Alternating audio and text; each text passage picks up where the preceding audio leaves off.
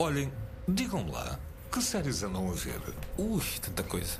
Mas da televisão ou das plataformas? Eu já nem durmo para conseguir ver tudo. Olá, bem-vindos a mais um episódio do podcast Fora de Série. Eu sou o Diamantino José e comigo está o painel habitual composto por Rui Alves Souza, Nuno Galpim e Daniel Mota. Estão todos bem dispostos? Bem dispostos, bem dispostos. É, é o que é, não é? É o que. Hoje temos eh, mais alguém para nos ajudar nesta árdua tarefa de falar sobre séries televisivas. Refiro-me à guionista, locutora de rádio, humorista e apresentadora Susana Romana. Tudo bem, Susana? Tudo bem, que apresentação tão digna. Gostaste? Quase parece que acabei o curso superior, que não acabei. Já vamos ter a oportunidade de, de conversar, mas agora está na altura de apresentar as séries que estão no menu para este episódio.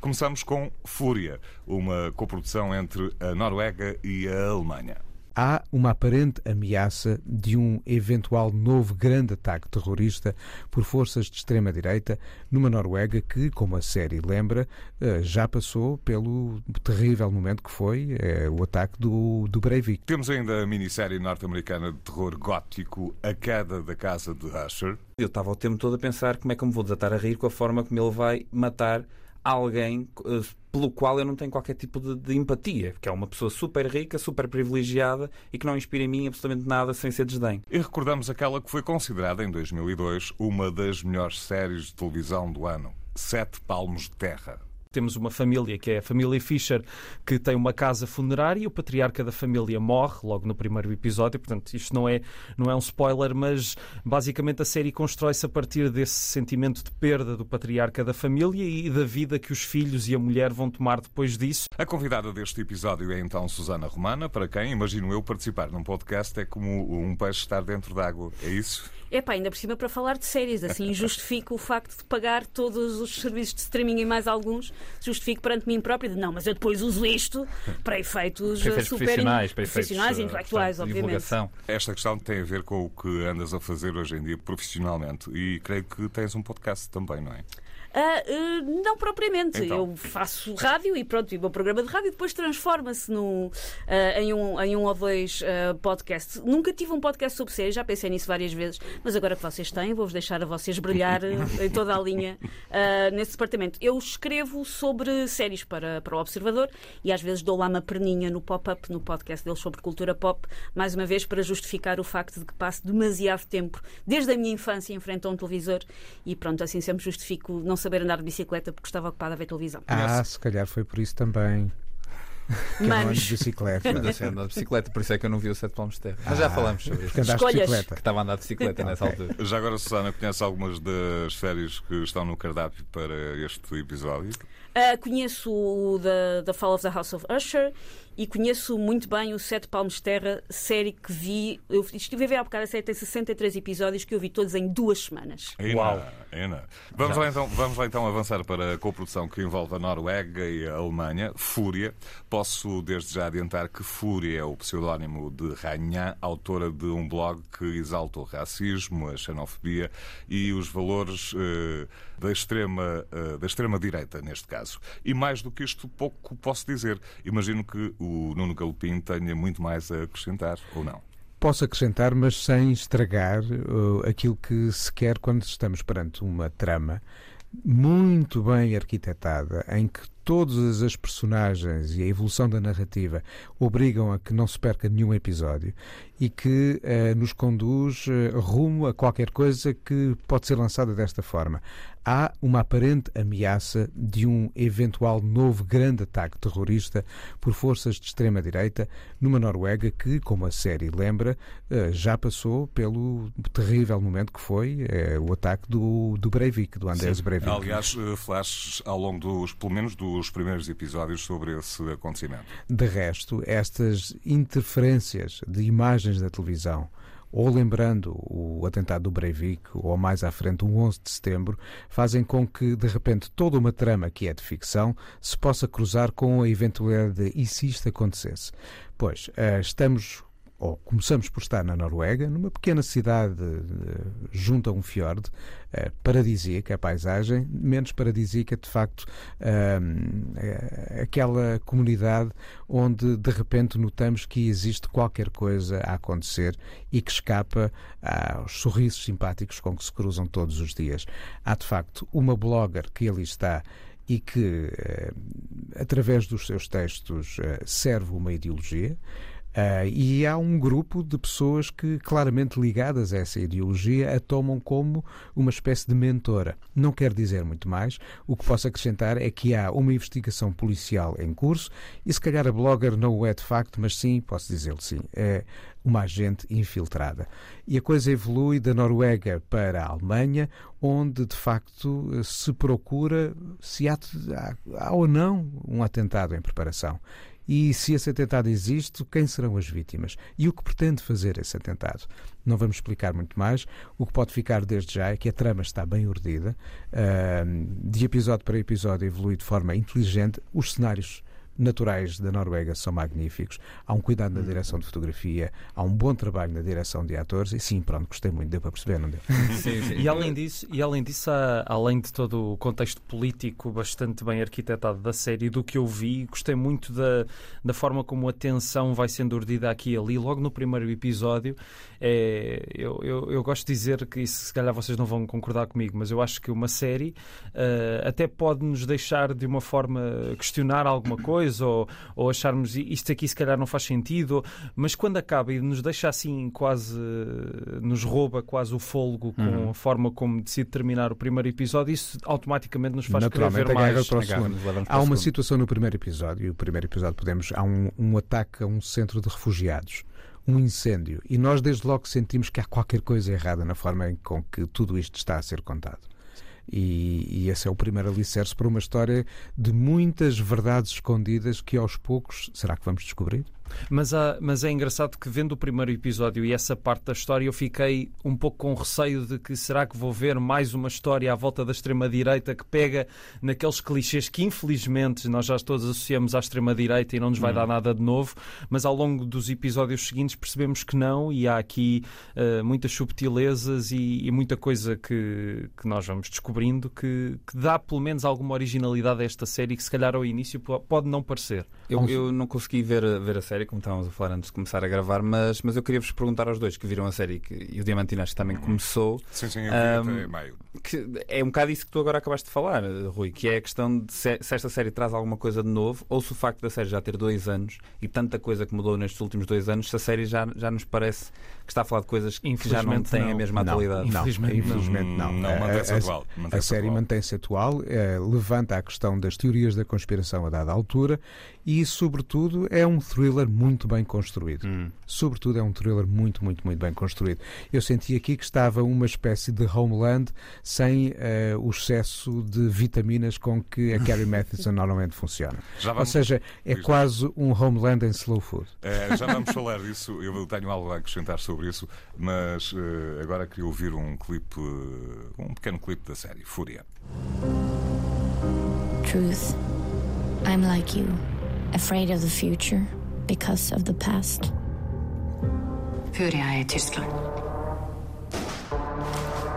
Er du villig til å ofre livet ditt for å redde Europa? Não estranhem, porque a série é falada em grande parte eh, em norueguês, mas também há ali eh, alguns uh, momentos em que se fala uh, inglês. E não só. E não só, a dada altura claro. a ação desloca-se para Berlim, pelo Sim, que também se fala alemão. alemão claro. Mas sabes o que é que eu dei por mim a fazer? Sim. A usar o amigo Shazam para dizer: epá, que música é esta? para já na música do genérico, gostei. E é uma belíssima banda sonora também. Também. Ah, mas, mas só uma coisa também em relação ao que o Daniel estava a dizer: esta série tem dois anos e agora supostamente foi renovada para uma segunda temporada que acho que ainda vai estrear este ano. E, e, quando eu soube isso foi quando estava a começar a ver a série e fiquei, espera aí, mas será que isto, uh, a primeira temporada vai se fechar ou Eu vai dar uma. Exatamente. Depois de falar com o Nuno, é que percebi, além de ver o entusiasmo uh, notório do Nuno em relação à série, uh, que não, que vale a pena depois ainda ver a primeira temporada toda sem ter de ficar comprometido a ver uma segunda, porque às vezes. Mas, ma- mas há espaço para uma segunda temporada? Eu não Ah. cheguei ao, ao, ao Sim, último sim, sim, episódio sim. da Eu não quero destruir, ou seja, não quero fazer spoiler e destruir o prazer de eh, acompanhar uma narrativa. Mas é uma narrativa que aqui e ali vai deixando pontas soltas. E não digo mais nada. Uhum. Uh, queria só acrescentar ainda em relação ao Homeland, que falaste há pouco, uh, o norueguês, e agora para pronunciar este, este nome vai ser muito complicado. Há força o nisso. norueguês Gemund Eriksen, creio que é assim. Está ótimo. Foi Exato. Impecável. Sim, Anos de treino. Confessa ter-se inspirado na série americana de que falou o, Nu- o Nuno Galpim, Homeland, e, e no contexto social e político de um país Então, olha, que, faz fav- sentido. que favoreceu o terrível ataque à ilha do Utoya em 2011. Apesar de que na série eh, Breivik, o autor do massacre, é, é- enfim, parece-me que eles não gostam muito, pelo menos, da personalidade de- de- de- do homem. Eh, portanto, eh, aquilo ficou para trás, eh, marcou a Noruega, marcou a Europa, mas eles não se identificam propriamente com os métodos de Breivik. Eh, os, os, eh, posso chamar-lhes terroristas, que nós vemos aqui assim, fazem do Breivik um coelho fofinho. Sim. São bem piores. Eh, Eles chamam-lhe. Há uma das personagens que, que diz que ele era um narcisista. Mas, mas se calhar, eh, Susana, tu que não, não viste o Fúria, mas, mas acompanhaste já agora o Homeland? Já, já Ah, é o tipo de série que tu, tu Acompanhei o? Homeland, não acompanhei o Homeland uh, todo, aproveitei um dos fechos mais ou menos de arco para. Para, para parar de ver o Homeland. Tive, como algumas pessoas, quase para parar de ver no dia em que eles conseguem parar o pacemaker de uma pessoa e uma pessoa fica a pensar: se calhar isto uh, não é assim tão realista. Um, vi, o- vi, o, vi o Homeland, tenho muita curiosidade em ver o Fúria, porque eu tenho um, um certo fascínio, e não interpreta isto mal, pelo Breivik. Calma, um fascínio, penso eu, saudável. Vamos já tirar isto do contexto. Um, eu tenho ser muita. um eh, eu- é por ser fofinho. Eu tenho muita tendência para séries em que ah, o protagonista não é propriamente boa pessoa. Ah, tenho um certo fascínio pelos, pelos, pelos maus da fita. Acho que isso vem.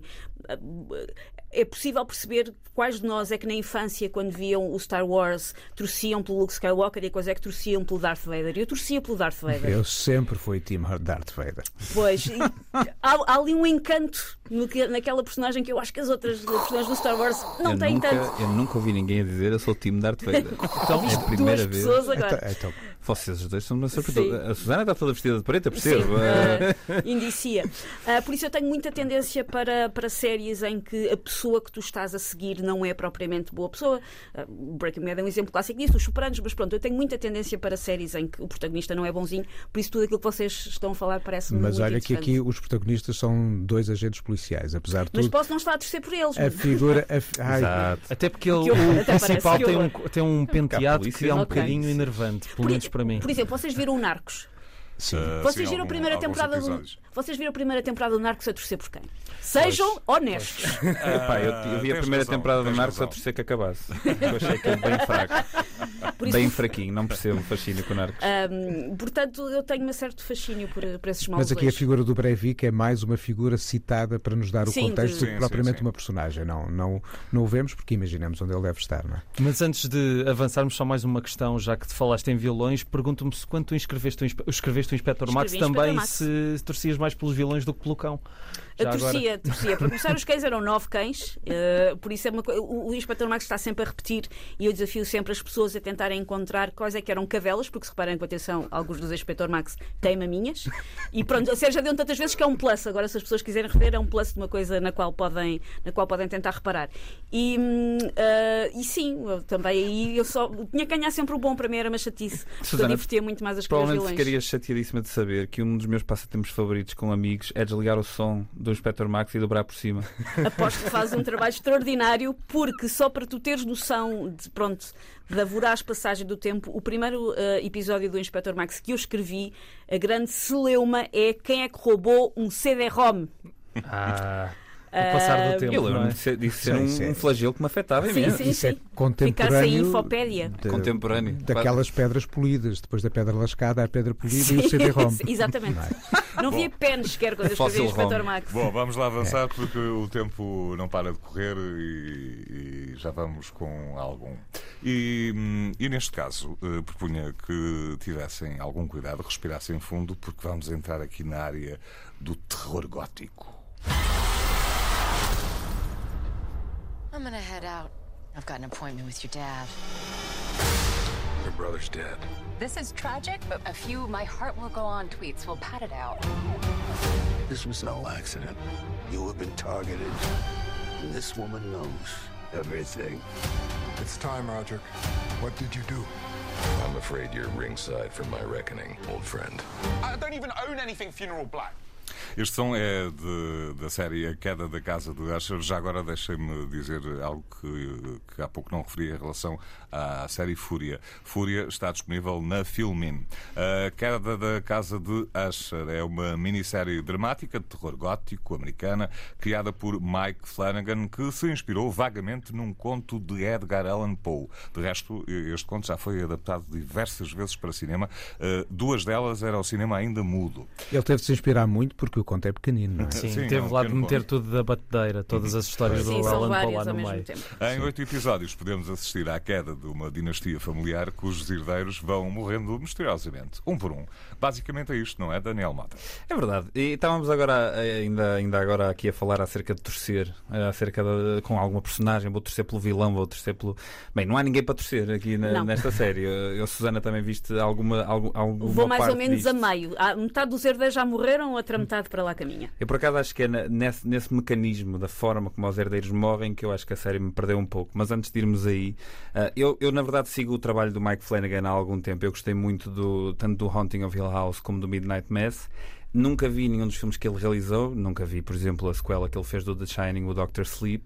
Ah, mas gostei das séries e, e normalmente gosto da forma como ele escreve ah, argumentos e como ele escreve ah, monólogos, porque toda, toda, toda a forma como ele estrutura os episódios é em torno de monólogos, em torno do Midnight Mass, eu acho que é onde ele encontra, enfim, o, o- ponto máximo dessa, desse tipo de escrita.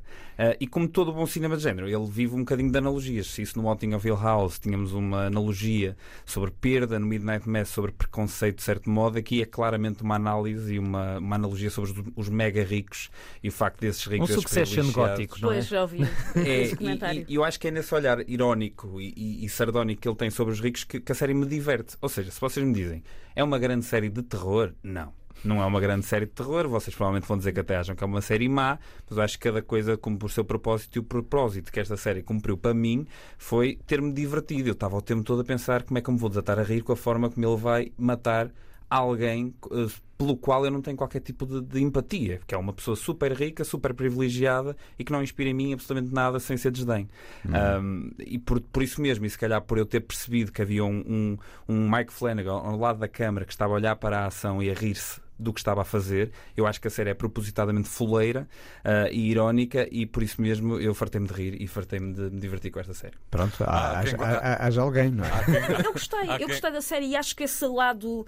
ah, acho que a série tem uma certa patina. Tu chamas-lhe fuleiro, e talvez seja, mas tem um certo patino novo rico que tem a ver Sim, com o Patino conteúdo. Tal e qual. Que tem a ver com o conteúdo. foi, é, a, ah, Sim, fuleiro eu- foi a minha melhor tradução para a expressão Não, mas é tongue que- in cheek, que Ok. eu não sei como é que se diz em Pois é que tanto um como o outro correspondem à ideia com que eu fiquei. Eu não vi tudo. Eu Uhum. a meio desisti e resolvi ver o Fúria. Ah, que isto é um bocado das, ah, aquela ideia de terror grifo de X-Beck. Hum. Faz, faz, mas que me pareceu propositada. Pareceu Pois, que mas faz parece parte por- toda tal e qual, mas Mas lógica. depois não se esgota rapidamente. Pois nós essa identificamos ideia. ou não com esta abordagem. E nada contra o terror chique por X-Beck. Nada, não é? Sim. Grifo por X-Beck. Nada contra. Sim. Eu é que não me identifiquei com aquilo. Ainda por cima, tenho uma relação com a escrita do Edgar Allan Poe. Pode vir daí Sim. ah, o ceticismo com que eu entrei aqui. E para mim, o The, The Fall of the House of Usher é uma grande ópera do Philip Glass. Pronto. Ok. E um, e um ótimo filme do Roger Corman Ora também. bem, também. Mas, eh, mas eu acho que o, que me perdeu foi, foi não só eh, estar a sentir muitas referências de várias histórias do Edgar Allan Sim. Poe metidas ao Há uma barulho. personagem que se chama Verna, porque Verna é um anagrama de Raven, o E poema o mais Arthur- famoso do Edgar Allan Poe. E há o Arthur Pym também, Sim. que é uma narrativa, do, a narrativa Que é Arthur o, que é Gordon o Pym. advogado? Uh, exatamente, É o Mark sim, sim, sim, sim. Mark. Hamilton, ainda há bocado. Há uma coisa que a série que acho que eu, eu não fiquei especialmente fã, não digo que seja má, mas há uma coisa que eu tenho de dar a mão à palmatória. De facto, tem um fantástico elenco, eh, com alguns papéis superlativos, tudo bem, mas o que eu sinto é que a série perde com a sua extensão. Ou seja, à medida que a série vai progredindo, eu também não a vi toda, eu fui ficando cada vez eh, mais distante do que se estava a passar e daquele registro tongue-in-cheek, foleiro, Mas sabes o que, que, eu seja. acho que isso é um problema cada vez mais recorrente, sobretudo desde que existe o streaming, ou seja, que, que os episódios não têm que ter uma duração mais, mais curta. Uhum. Uma coisa que eu sinto muito com as séries é que as séries são, na sua maioria, excessivamente longas. Uhum. Muitas delas os episódios são demasiado compridos, Já têm demasiados disso, já episódios. aqui falámos disso. Entram num, num autofascínio que Hum. isso, se calhar, fazia-lhes bem dizer: olha, meu amigo, isto tem que caber numa slot de uma hora que tem 20 minutos de intervalos, só pode ter Exatamente. 40 e tens que escolher os melhores 40. E Eu às isso- vezes sinto um bocadinho a falta disso. Por isso é que as bandas fazem versões single e não andam para aí a tocar maxis a toda a altura. Isto é para a Já malta foi, hora, música. já foi hora em que havia muitos maxi singles, hoje em dia já não há. Pelo menos não há tantos. Pelo menos na rádio não. Mas há uma coisa, eu não vi o Midnight Mass e tenho curiosidade. Comecei a ver o Haunting of Hill House e também acabou por me perder um pouco, apesar de gostar da atmosfera, também o facto de sentir aquela história a ser estendida daquela forma também não me não me não me não, Não não te gostei, cativou, não não te gostei, cativou. não me cativou. Não te estimulou. Ahm, mas sinto que o Mike Flanagan de facto tem qualquer coisa.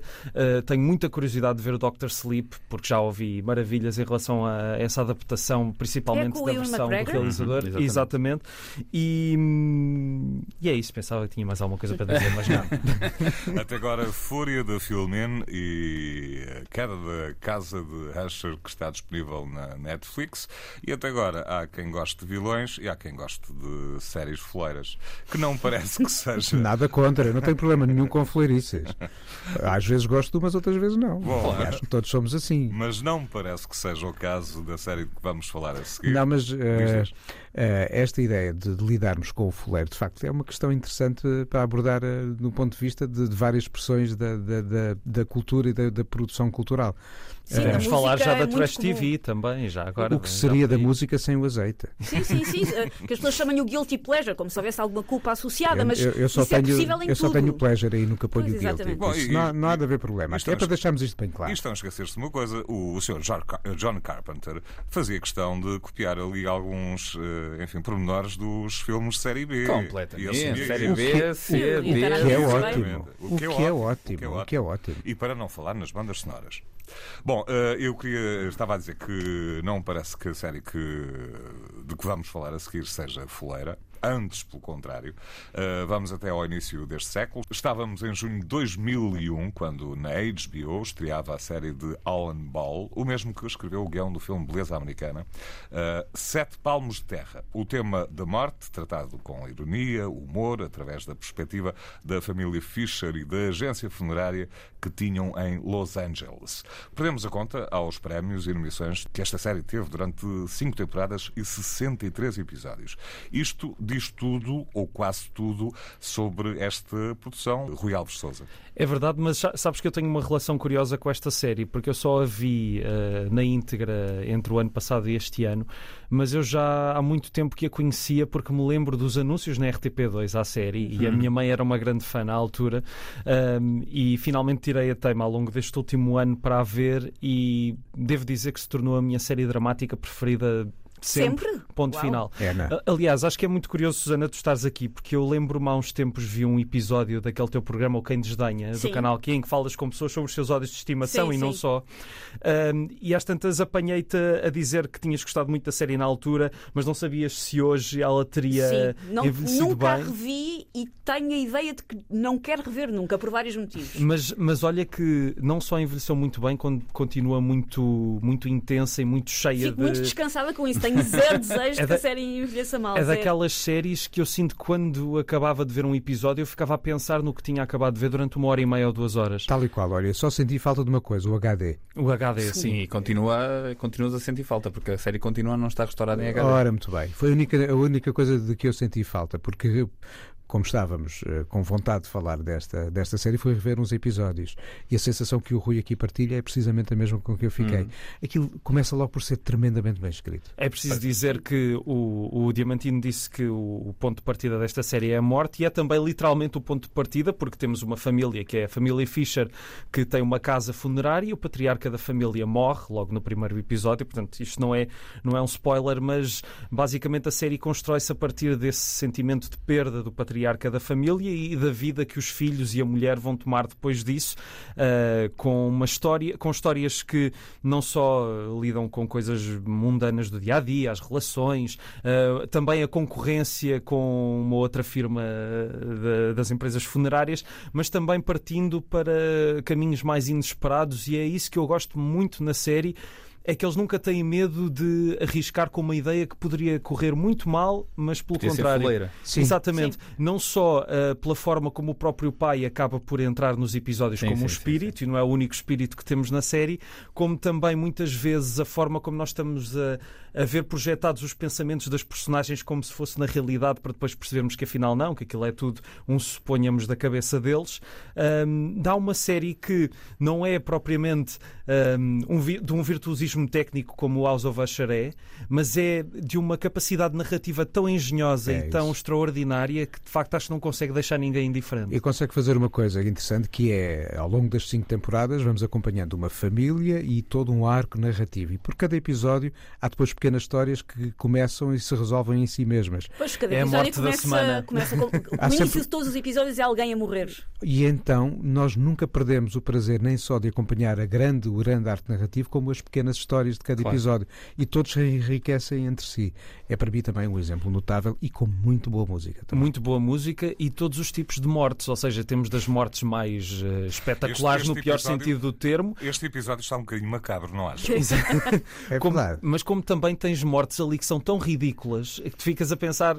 É, é, é a forma como o Alan Ball de facto fala da morte aqui uh, acaba por ser muito corriqueira também, parecendo que não, por tirar algum a própria peso morte ao tema. do pai o patriarca morre porque resolve acender um segundo cigarro depois da mulher dizer deixa de fumar. Uhum.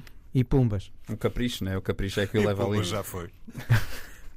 Eu, é tenho, isso, eu, tenho várias, eu tenho várias lacunas em relação a séries históricas, eh, como já admiti várias vezes, e esta é uma delas. Sendo que séries, séries históricas são séries antigas. Sim, históricas no sentido em que estão escritas na história. Uh, esta aqui será antiga para muito boa gente. É mais é, antiga que qualquer uma que falamos não, até agora. Não é de época, é antiga. Pronto. Sim, exatamente. Pois, pois, pois. Série que está escrita no, na, na, história da televisão uh, e esta é uma delas. Eu também basicamente aproveitei esta oportunidade para, para ver agora, não toda a série, mas alguma parte. E deu-me, acima de tudo, deu-me saudades. Deu-me saudades do tempo em que as séries não tinham que ter música a toda a hora para nos apanhar a atenção, onde a escrita e a criatividade eram privilegiadas sobre tentar a cada X minutos ter algo que o algoritmo diz que é o que vai agarrar, etc. Uh, e, e da, da percepção que temos que, ok, neste primeiro episódio eu sou introduzido a esta história, mas eu não percebo o que é que é esta história, não sei quem são estas pessoas logo no primeiro episódio e tudo o resto que vem a seguir e todos os episódios que vêm a seguir vão desvendando cada coi coisinhas, bocadinhos daquelas personagens, vão construindo aquelas personagens de uma forma muito interessante. Por falar, por falar em bocadinhos, vamos ouvir aqui um bocadinho de, do som da série. Vamos lá. What did I do with my life? I went to school to learn exactly how to do this stuff. Other kids my age were going to frat parties. I was draining corpses and refashioning severed ears out of wax. Thank God I didn't lose an ear. I can only imagine what you'd do with that. I did it all for you. I did it to make you happy, you ungrateful son of a bitch. Oi. Então quem é, quem é que quer enquadrar este som? Isto é o filho, o filho Dave, o grande, extraordinário Michael C. Hall, a tratar do corpo do pai, enquanto o próprio pai, o espírito, está por trás dele a dizer: És tu que vais tratar Tudo de mal mim. feitão. Olha, o, o, a personagem, o Dave, e estamos em 2001, é um exemplo muito importante de uma representação de uma série de um personagem homossexual, porque é homossexual, mas não por ter de representar qualquer hum. luta ou o contrário. Ou seja, é de repente uma das primeiras afirmações de que esta é uma característica da personagem. Não vamos falar da personagem por Exatamente. ser assim ou assado. É assim, acabou, siga a história. E a história das desavenças dele com o Keith, o namorado, que vai passando por várias fases ao longo da série, também é muito interessante e, e, e mostra como o Alan Ball consegue falar das nuances das relações de uma forma. Lá está, é como se fosse uma coisa muito corriqueira, mas acaba por por não ser. E há outra coisa aqui nesta série que de facto para mim a distingue de todas as outras, que são mesmo as personagens. Eu Hum. tive sempre um gosto enorme de voltar a esta família a cada episódio. Por isso é que o final.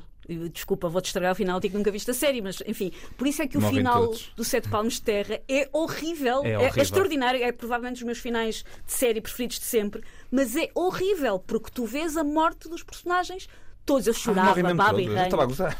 Ah, não, Não morre vês, é assim, ah, tu na vês, progressão do Ah, tempo. tu vês no na progressão tempo, do ok. tempo, eles não morrem todos ao mesmo tempo, mas tu vês como é que cada um deles vai morrer, quando, como. Ok. É uma cena que é- entretanto é já foi final. parodiada pelos Simpsons e por eh, muitas Sim. outras séries. Mas como é que tu conseguiste ver isto em duas semanas? É que eu sentia que sempre que via um episódio eu tinha de parar, não conseguia Foi ver. naquelas Ah, semanas em que tu não dormiste, é isso? Mais ou menos. Sabem que hum, ah, eu era muito fã, continuo a ser, mas agora não tenho tempo. Eu era muito fã de binging antes de haver ah, plataformas de streaming. Eu gostava de comprar uma caixa de DVDs e na altura, como não havia redes sociais, era muito mais fácil não ter spoilers das séries. Eu fazia isso. E fazia isso com o 24, por exemplo. Exatamente. E Uma fazer, série fuleira, mas e fazer, divertida. eh, e fazer a experiência imersiva de eu vou ver isto tudo de seguida. Então eu tenho a caixa, guardei até hoje, parece uma tumbazinha, que lá dentro tem Ah, todas tens a as caixa com a série completa? Tenho, tenho. E eu via, Uau. eu estava de coração partido, estava com uma val- valente dor de corno. E sabem como quando a pessoa está de coração partido e ouve um álbum triste para purgar tudo? Eu fiz isso com o Sete Palmos de Terra. Acho que é um dos motivos pelos quais eu não sei se quero rever o Sete Palmos de Terra. Por isso eu fui ver aquilo tem 63 episódios e eu vi tudo em duas semanas. E chorei tudo o que tinha para chorar, por causa da série, por causa da vida, por causa de tudo. E, hum, e eu, te- eu, então eu tenho uma relação muito, muito intensa com aquela série por esses motivos todos. É, eu não recomendo as pessoas verem aquilo à velocidade a que eu vi. Não recomendo Não, mesmo. de todo. Ficaste com alguma personagem preferida? Hum, É difícil. é difícil. Provavelmente o personagem do, do Michael C. Hall que nós falávamos ainda agora, e por isso, e mais uma vez, para quem não viu, vou ali estragar um bocadinho, que eu acho que é na terceira temporada, há um episódio em que ele é raptado dentro do carro. E Esse episódio ganha uma intensidade, e de tem- é e de repente, e que é tem- assim. e que consome drogas, enfim. Aquilo, e isto que eu vou dizer é um elogio ao contrário do que possa parecer, aquele episódio é horrível. É das coisas mais desconfortáveis que eu já vi na vida. E mais uma vez, eu não sei se quero voltar a ver esse episódio porque eu senti-me mesmo muito desconfortável a ver aquilo. Há um é- episódio que eu me lembro e que me marcou pelo. Lá está, quando o fuleiro nos pode fascinar. Há um morto que é alguém que tem o, seu quarto transformado numa espécie de palco de ópera. Mas pegando só neste episódio que tu referiste, Susana, eh, pegando também naquilo que tu estavas a dizer, Daniel, que é nesse episódio não há uma construção para isso. Uhum. Ou seja, aquilo acontece de um momento para o outro e eu também sinto falta disso nas Uhum. séries, não haver uma antecipação de qualquer coisa. Acontece como na vida, são, Sim. é um acontecimento extremamente dramático e de facto extremamente difícil de ver, mas que acontece quando tu não estás à espera Tal e nunca qual. te dão nenhum indício Isto disso. dos algoritmos foi muito bem parodiado no Barry, sobre o qual falámos aqui há pouco tempo, Sim. em que ela, uma das personagens, de repente tem uma série que acaba do primeiro para o segundo episódio porque o algoritmo não gostou. Sim, e agora, por exemplo, o Fincher, neste novo filme dele, The Killer, há quem diga que os créditos do filme, que não tem nada a ver com o resto do filme, não sei se vocês já viram, mas os créditos do filme são extremamente acelerados.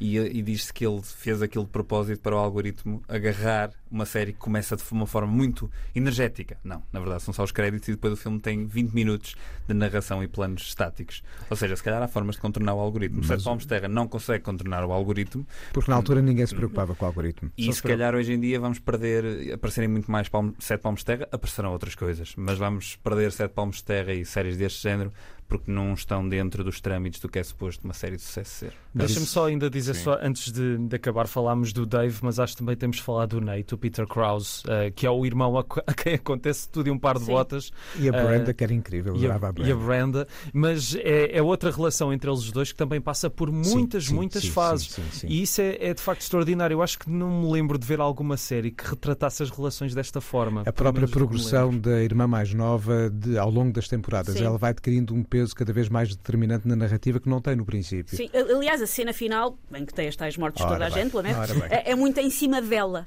E as personagens, tanto no episódio, são bestas, como no outro a seguir são bestiais. É como, lá está, Isso é como ótimo. na vida. É como a não é? vida, tal e qual. Sete Palmos de Terra originalmente foi emitida entre 2001 e 2005, também como, como aqui já se disse, passou pela RTP em Portugal e está agora disponível na HBO Max. E na Netflix também agora. Também está. E Eu agora confundo tudo porque já falámos disso no, no Fora de Série. As, as plataformas começam a dividir conteúdos ou a partilhar conteúdos.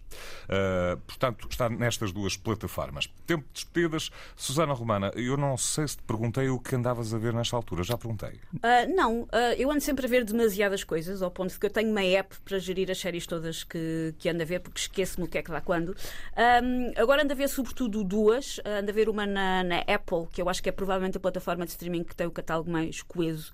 Ando a ver uma série chamada Lessons in Chemistry, uhum. com, a, com, a Brie, com a Brie Larson, que é baseada num livro que eu já estive para ler várias vezes e que ainda não li, e que é sobre uma, uma química nos anos 50, que é uma química brilhante, mas que é. Uh, desculpa, estou sempre a bater no microfone. uh, que é uma química brilhante, mas que, mas que é vítima de, de grandes preconceitos e ela acaba a, a apresentar um programa de culinária. A maneira que ela tem de ensinar às pessoas como é que funciona a química, ela torna-se um fenómeno, apesar de ser o oposto daquilo que uma apresentadora de um programa de culinária uh, deve ser, e é uma, é uma série dramática bastante bem feita, com, com bom envolvimento de personagens. Ainda não acabou, uh, não sair episódios à sexta-feira, ainda não acabou, mas até agora gosto muito.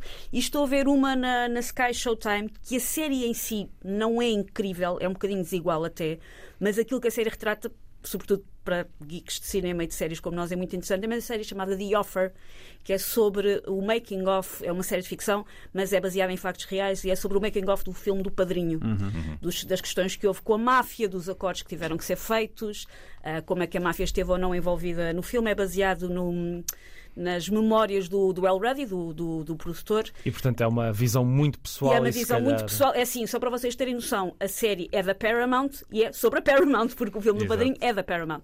E eles Isso... não têm medo de pôr a Paramount numa má Sim, posição. Sim, numa posição é? desconfortável. Eu, eu, acho a ser um bocadinho desigual. Por exemplo, o ator que faz de Francis Ford Coppola é ótimo, o ator que faz de Marlon Brandon, também coitado, tem uma missão difícil, pois. mas o ator que faz de Marlon Brandon é o maior canastrão que já canastrou na face da Terra. Mas o ator que faz de Robert Evans não é incrível. É, e o ator que faz de Al Pacino é igual ao Al Pacino nos tiques. Mas parece uh, que está a fazer uma imitação. Talvez uh, tem ali um pezinho ligeiro no SNL, mas o que faz de Brandon tem os pés e as mãos e o baço no SNL e, e aquilo é um bocadinho desconfortável. Por isso a série é um bocadinho desigual em termos de qualidade.